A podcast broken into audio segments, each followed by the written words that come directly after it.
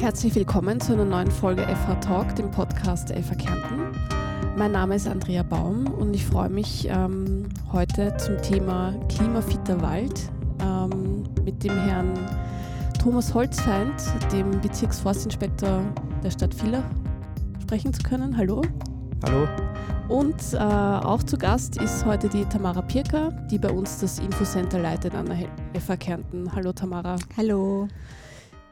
Ja, warum sitzen wir heute hier? Klimafitter Wald ähm, ist ein sehr aktuelles Thema. Wir haben es ja im Sommer alle selber erlebt, ähm, was passieren kann im Wald, wenn mal der Sturm durchfährt oder auch aktuell eben der Borkenkäfer. Ähm, welche Herausforderungen ist denn der Klimawandel für den Wald, für unseren Wald, so wie wir ihn kennen? Grundsätzlich geht ja mit dem Klimawandel eine Temperaturerhöhung einher. Das ist immer das erste Problem, weil bestimmte Baumarten bestimmte Ansprüche an die durchschnittliche Jahrestemperatur haben. Zusätzlich kommt noch hinzu, dass sich das Niederschlagsregime durch den Klimawandel bedingt verändert. Das heißt, wir haben mit tendenziell längeren Trockenperioden im Sommer zu tun. Und wenn dann einmal ein Sturm oder ein Gewitter kommt, fällt dieses dementsprechend stärker aus. Ähm, und all das sind Folgen des Klimawandels, mit denen der Wald zu kämpfen hat. Was noch zusätzlich hinzukommt, ist das Thema Borkenkäfer, wie Sie bereits angesprochen haben. Die Insekten entwickeln sich ja bei steigenden Temperaturen schneller. Das heißt, die Entwicklungszeiten für den Borkenkäfer werden länger und dadurch können sich mehr Generationen entwickeln und zusätzlich durch die langen Trockenperioden geraten speziell die Fichten jetzt beim Thema Borkenkäfer unter Stress und dadurch fällt es dem Borkenkäfer leichter, die Fichten zu befallen und die Auswirkungen sehen wir ja in den umliegenden Wäldern, dass die Bäume absterben bzw. die Nadeln braun werden. Das kann sogar der Laie erkennen und wenn wir jetzt nach Oberkärnten, speziell ins Lesachtal und Mölltal sehen, dann können wir erkennen, welche Ausmaße sowas annehmen kann. Und das alles sind eben Folgen des Klimawandels und das stellt die Forstwirtschaft vor gewisse Probleme. Also das heißt, diese Extremwetterereignisse der Borkenkäfer, das sind alles direkte Auswirkungen des Klimawandels, auch bei uns in der Region. Genau, den Borkenkäfer hat es früher auch schon gegeben, aber durch die klimatischen Änderungen sind die Bedingungen für den Borkenkäfer besser geworden und daher hat er auch die Möglichkeit, zu Massenvermehrungen zu neigen. Was bedeutet das jetzt, wenn wir über einen klimafitten Wald reden? Zuerst müssen wir mal definieren, was ist ein klimafitter Wald. Ähm, konkret bedeutet das, dass der Wald stabiler gegenüber Klimaveränderungen, wie schon erwähnt, Temperaturerhöhungen, Extremwitterungen und Schädlingen werden muss. Also diese Anpassungen des Waldes könnten ja auf natürlichem Wege passieren, wenn die klimatischen Änderungen nicht so in einem hohen Tempo, bedingt durch den Klimawandel, durch den menschenverursachten Klimawandel erfolgen würden. Ähm, wenn wir jetzt die Lebenszyklen des Waldes betrachten, ähm, in Forstjargon spricht man auch von Umtriebszeiten, ähm, dann sieht man, dass diese Umtriebszeiten ziemlich lang sind. Die können 120 Jahre und, und länger sein. Das heißt, die Bäumchen, die wir heute pflanzen, müssen mit den klimatischen Bedingungen in der Zukunft zurechtkommen. Und da spricht man in der Forstwirtschaft, dass wir jetzt klimafitte Wälder bei Neuaufforstungen begründen.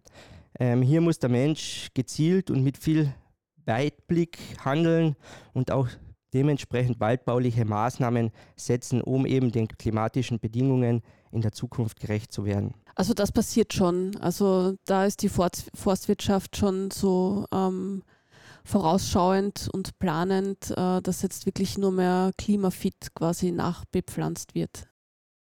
Genau, ähm, wir berücksichtigen die Klimaentwicklung. Da gibt es ja verschiedenste Szenarien. Wir müssen uns halt darauf einstellen oder wir müssen eine Annahme treffen, welche Temperaturerhöhung beispielsweise in, in 100 Jahren hier im Raum Villach sein wird. Dann schauen wir uns die Ansprüche oder die Anforderungen der bestimmten Baumarten an und schauen, ob diese dann auch in der Zukunft auf dem Standort, auf dem wir sie pflanzen möchten, überlebensfähig sind. Das heißt, wir müssen mit viel Weitblick arbeiten. In der Landwirtschaft braucht man das zum Beispiel nicht, denn da hat man jedes Jahr wieder die Möglichkeit, eine neue Kultur zu begründen. Wenn man in der Forstwirtschaft eine Kultur begründet, werden diese Kultur oder diesen Wald dann erst unsere Urenkel oder noch spätere Generationen ernten. Das heißt, wir müssen hier wirklich mit sehr viel Weitblick arbeiten. Gibt es da schon gute Beispiele für so Projekte? Natürlich. Ähm, das hängt natürlich auch immer ein bisschen vom Waldeigentümer ab. Ähm, wir von der Bezirksforstinspektion können vom Forstgesetz her den Waldeigentümern nicht vorschreiben, welche Baumarten sie zu pflanzen haben. Es gibt eine Liste, die im Forstgesetz definiert ist. Aus dieser Liste von Baumarten kann der Waldbesitzer auswählen. Wir versuchen dennoch, die Waldeigentümer dahingehend zu beraten, dass sie diese Pflanzen wählen, die wirklich auch in Zukunft dort ähm, wachsen können und auch gesund wachsen können. Es gibt zahlreiche Aufforstungsprojekte rund um Villach, bei denen wir diese Erkenntnisse, die wir jetzt in der Forstwirtschaft schon haben, auch umgesetzt haben. Es wird tendenziell im Raum Villach, vor allem in den Tieflagen, vermehrt auf Laubhölzer gesetzt. Die Stieleiche wird hier in Zukunft mit Sicherheit überhand nehmen. Und wenn wir in die mittleren und höheren Lagen schauen, werden Baumarten wie die Buche oder die Tanne in Zukunft vermehrt vorkommen und die Fichte wird dementsprechend reduziert werden. Mhm. Tamara, kommen wir jetzt eigentlich dazu, warum wir jetzt hier bei uns an der FH im Podcast über die Aufforstung äh, sprechen und klimafitte Wälder. Ähm, die FH Kärnten fördert ja die Aufforstung äh, eines Waldstücks. Ähm, warum macht die FH das? Was ist da die Motivation dahinter und welches Waldstück ist das? Mhm. Ja, also ähm, wir haben uns dann dazu entschieden, wir haben jetzt dann die Herbstpension und äh, im Rahmen der Herbstpension gibt es immer ein Geschenk für unsere Alumni. Und ähm, normal war das immer so etwas wie ein USB-Stick oder ein Schreibset, äh, also wirklich etwas, was man so in die Hand bekommt. Und die FA Kärnten ist ja EMAS zertifiziert. Also EMAS-Zertifizierung hat mit, mit Nachhaltigkeit zu tun.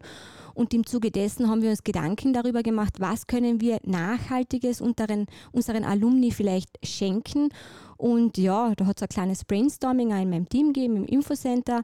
Und dann ist die Idee gekommen, wir könnten ja Bäume setzen. Ja, ähm, ich bin selbst aus der Land- und Forstwirtschaft, ich war dann eigentlich sehr schnell begeistert von der Idee, muss ich dazu sagen. Ich bin selbst auch Jägerin, also damit mit dem klimafitten Wald zu tun. Und ich bin sehr froh, dass der Rektor ähm, auf diesen Zug aufgesprungen ist und er gesagt hat, wir probieren das jetzt einmal aus. Ähm, wir schenken statt einem Geschenk, was man so in die Hand bekommt, schenken wir vielleicht ein bisschen Zukunft. Also die eine Zukunft ist ja der der Abschluss des, des, Studiums und die andere Zukunft ist eben ein, ein, ein, ein, Waldstück unter Anführungszeichen oder halt die Aufforstung. Es handelt sich dabei um ein Stück, äh, um ein, ein, ein, Waldstück im Bezirk Villach äh, am Oswaldiberg. Der Thomas Holzfeind wird mich korrigieren, wenn ich was falsch sage. Ähm, da ist eine Windwurffläche oder eine ganz eine große Windwurf, Windwurffläche, sind mehrere Grundeigentümer dabei und wir haben uns eben dazu entschieden, dort eine Grundeigentümerin äh, zu unterstützen, die schon etwas betagter ist und äh, keine Familie hinten nach hat. Und deswegen unterstützen wir das eben finanziell, dass diese Aufforstung leichter vonstatten gehen kann. Und wir hoffen dann auch, wenn wir dann bei der FH rausgehen, in vielen, vielen Jahren, statt diesem großen Loch, dann dort wieder einen schönen Wald. Und jetzt habe ich gerade gehört, die Eiche wird in Villach viel kommen. Also wir werden in Zukunft durch den Eichenwald laufen. Also ist auch ein schönes Bild, glaube ich.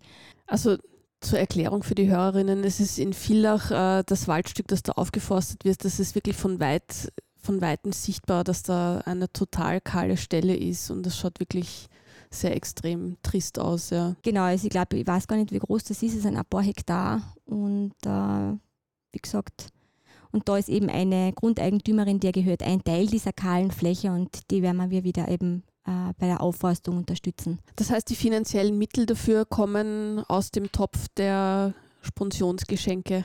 Genau, ja. Also wie gesagt, die Sponsion ist ja ein ganz spezielles und ein ganz schöner Abschluss für unsere Studierenden und ähm, wir wollen ihnen auch was auf, mit auf den Weg geben, eine kleine Erinnerung und ja, die Erinnerung wird halt im heurigen Jahr, im Herbst, wird es eine Wiederaufforstungsfläche im Bezirk Villach sein. Aber in den Wald kann man ja auch gehen, also es ist nicht... Nein, natürlich, also wie gesagt, man sieht es auch, man kann dort auch spazieren gehen, also wie gesagt, das ist ja jetzt kein, kein Waldstück, das das äh, dann abgeriegelt wird. Und äh, ja, und ich glaube, die Grundeigentümerin ist recht froh, dass wir da jetzt ein bisschen unterstützen. Und ähm, ja, schauen wir mal. Also wie gesagt, das ist ein bisschen ein, wie soll ich sagen, ein, ein ungewisses Projekt, was wir halt jetzt einmal gesagt haben, wir probieren das einmal aus. Thomas, äh, welche Bäume werden dort gepflanzt? Ja, ähm, wir sind ein bisschen eingeschränkt. Wir müssen immer schauen, welche Baumarten auf den jeweiligen Standort hinpassen. Im konkreten Fall haben wir sechs verschiedene Baumarten, die dort aufgepflanzt werden. Das ist die Buche, die Eiche, der Ahorn, der Spitzahorn, die Tanne und die Lerche. Den größten Anteil wird in den tieferen Lagen die Eiche annehmen und in den mittleren Lagen die Buche. Standörtlich gibt es dann noch Unterschiede, wie beispielsweise auf den flachgründigeren oder seichtgründigeren Bereichen werden wir die Lerche einbringen und in den tiefgründigeren Bereichen den Ahorn oder den Spitzahorn. Und auch die Tanne wird in kleinen Bereichen vorkommen. Sehr schön. Ähm, gibt es noch andere Initiativen dieser Art, also dass Private einfach sagen, ich bezahle jetzt die, äh, die Aufforstung und ist es auch wichtig, dass das passiert oder muss das alles von öffentlicher Hand irgendwie gestemmt werden sonst? Na, grundsätzlich ist es so, dass das Forstgesetz eine Wiederbewaldungspflicht vorsieht. Das heißt, Waldeigentümer sind verpflichtet, kahle Flächen wieder zu bewalden. Also die sind von Gesetz dazu verpflichtet. Ähm, es gibt private Initiativen, die unterstützend wirken bei manchen Waldeigentümern. Ähm, es gibt auch die Möglichkeit, äh, Förderungen zu beantragen unter gewissen Voraussetzungen, wo die Öffentlichkeit hier einen Teil der Kosten übernimmt. Ähm, die Wichtigkeit von den Aufforstungen sehen wir vor allem in den Schutzwäldern. Es gibt ja Wälder, die Infrastruktur, menschliche Infrastruktur, Gebäude, Straßen von Naturgefahren schützen. Hier reden wir von Lawinen, Muren und so weiter oder Erosionsgefahr. Und der Wald schützt einfach diese, diese Infrastruktur. Und daher ist es auch wichtig, dass der Wald erhalten bleibt. Zusätzlich liefert der Wald ja auch noch so, sogenannte Sozialfunktionen. Das ist die Wohlfahrtsfunktion und die Erholungsfunktion. Das heißt, der Wald speichert Wasser, der filtert schädliche Luftstoffe aus der Luft und natürlich dient er auch als Erholungsraum für den Menschen.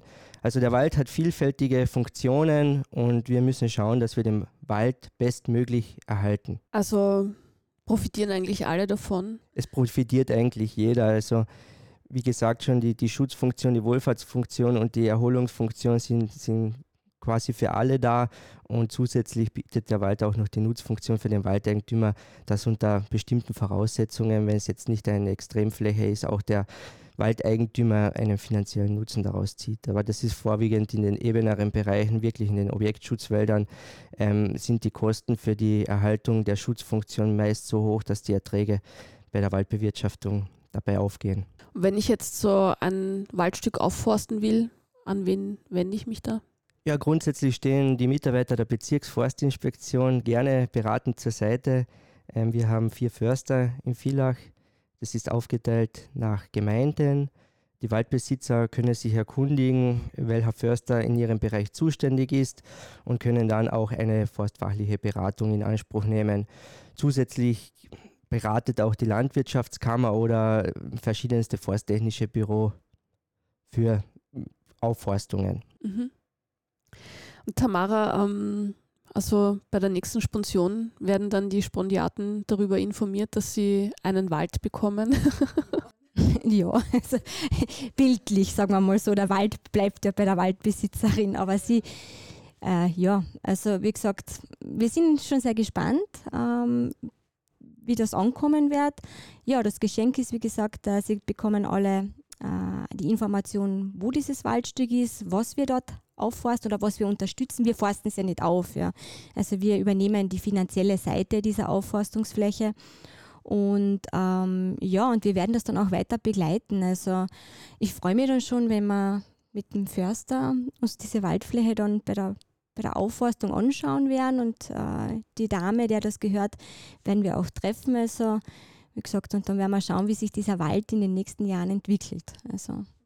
Probieren wir das jetzt mal aus und dann werden wir sehen, ob wir sowas nochmal machen an der FH, oder? Oder gibt es schon Pläne für ähnliche Projekte? Ja, ich glaube, wir müssen einmal schauen, wie das, wie das ankommt grundsätzlich. Also ich glaube, äh, es ist vielleicht etwas abstrakt. Also ich, ich, persönlich kann mit sowas sehr, sehr gut was anfangen, andere können damit vielleicht nicht so was anfangen, dass das jetzt ein, ähm, was Positives ist. Also wie gesagt, wir werden jetzt einmal schauen, wie das ankommt. Und ich glaube aber nichtsdestotrotz, dass wir als FH auch eine Verantwortung für die Gesellschaft haben. Ich meine, das Thema heute ist ja sehr untypisch für uns. Also wir haben ja, wir sind ja nicht die BOKU, ja, die sich jeden Tag mit Bäumen und, und Wald befasst. Ähm, aber wir haben den UNESCO-Chair zum Beispiel, wir haben die Ausbildungen äh, für den MCA, wir haben die Naturschutzfachkraft, wir haben den neuen äh, Bachelorstudiengang Green Transition Engineering. Ähm, also ich glaube, das Thema Nachhaltigkeit, Natur äh, fließt bei uns ganz stark in der letzten Zeit ein und auch die EMAS-Zertifizierung. Und wir sollen ja für die Zukunft äh, ausbilden und auch für die Zukunft ähm, Dinge gestalten. Und also wie gesagt, ich hoffe, dass das nicht das letzte Projekt war, das wir unterstützen können und dass wir vielleicht auch als Mitarbeiterinnen und Mitarbeiter vielleicht einmal was unterstützen können, auch weiß ich nicht, vielleicht braucht man auch einmal Arbeitskraft. Also ich organisiere das gern. Schauen wir mal, ja. Also wie gesagt, ich glaube, dass das schon etwas ist, was man vielleicht weiter ausbauen können. Mich persönlich würde es sehr freuen, wenn das gut ankommt, ja. Weil du vorhin gesagt hast, das ist vielleicht so abstrakt. Ich finde das jetzt nicht so abstrakt, weil, wie gesagt, man sieht es mit freiem Auge bei uns hier in Villach und ich finde, das ist schon eine sinnvolle Maßnahme, sage ich mal da kann man das Geld auch sinnloser ausgeben. Ja, bin ich auch der Meinung. Also ich glaube, das ist, wie gesagt, wirklich für alle etwas Positives, wenn wir etwas für die Gesellschaft dann am, am, am Ende des Tages machen. Und ein bisschen eine Vorbildwirkung zu haben, dass man eben auch über den Tellerrand hinausschaut.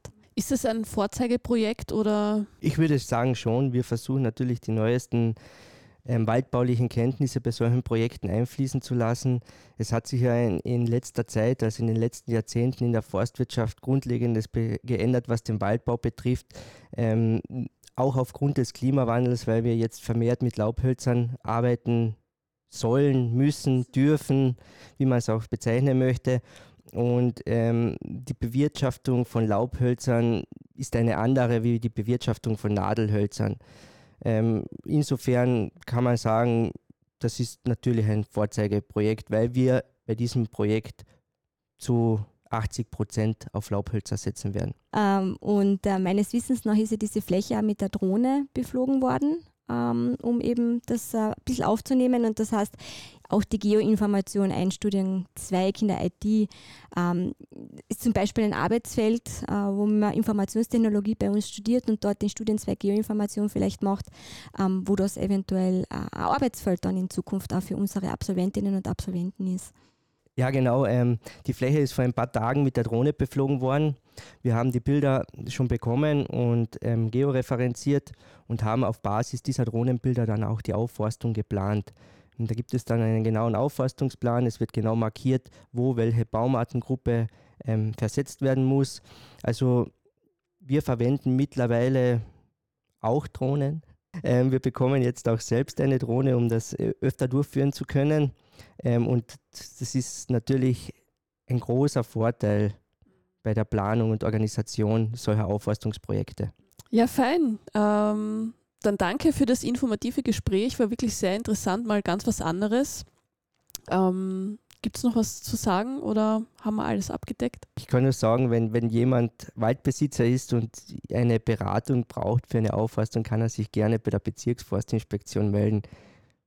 Wir stehen unterstützend zur Seite. Ja, dann danke schön für den Besuch im Aufnahmestudio und ähm, dann bin ich schon gespannt auf das Ergebnis. Werde ich mir dann persönlich anschauen. Ich gehe mit dir spazieren. Sehr schön. Das machen wir. Ja, und unseren Hörerinnen und Hörern vielen Dank für die Aufmerksamkeit und bis zum nächsten Mal. Sie hörten FA Talk, eine Podcast-Produktion der Fachhochschule Kärnten. Dieses Podcast-Format wurde konzipiert von Josef Anibas, Petra Bergauer und Markus Kraxner. Aufnahmetechnik, Mix, Mastering, Postproduktion und Shownotes Alen Kalusic. Redaktion und Moderation Andrea Baum. Publishing Hannes Klimberg und Mario Wehr unter Nutzung von WordPress und Butlove. Designation stammt aus dem Freesound Project www.freesound.org und wurde von SamenU gestaltet. Wir freuen uns über Feedback zu dieser Episode, entweder über die Kommentarfunktion auf der FH Talk Podcast Webseite, über unsere Präsenzen im Social Media oder per E-Mail an podcast.fhkärnten.at. FH Talk ist unter einer Creative Commons Namensnennung nicht kommerziell 4.0 International Lizenz lizenziert. Informationen zur Creative Commons Lizenz finden Sie im Internet unter www.creativecommons.org.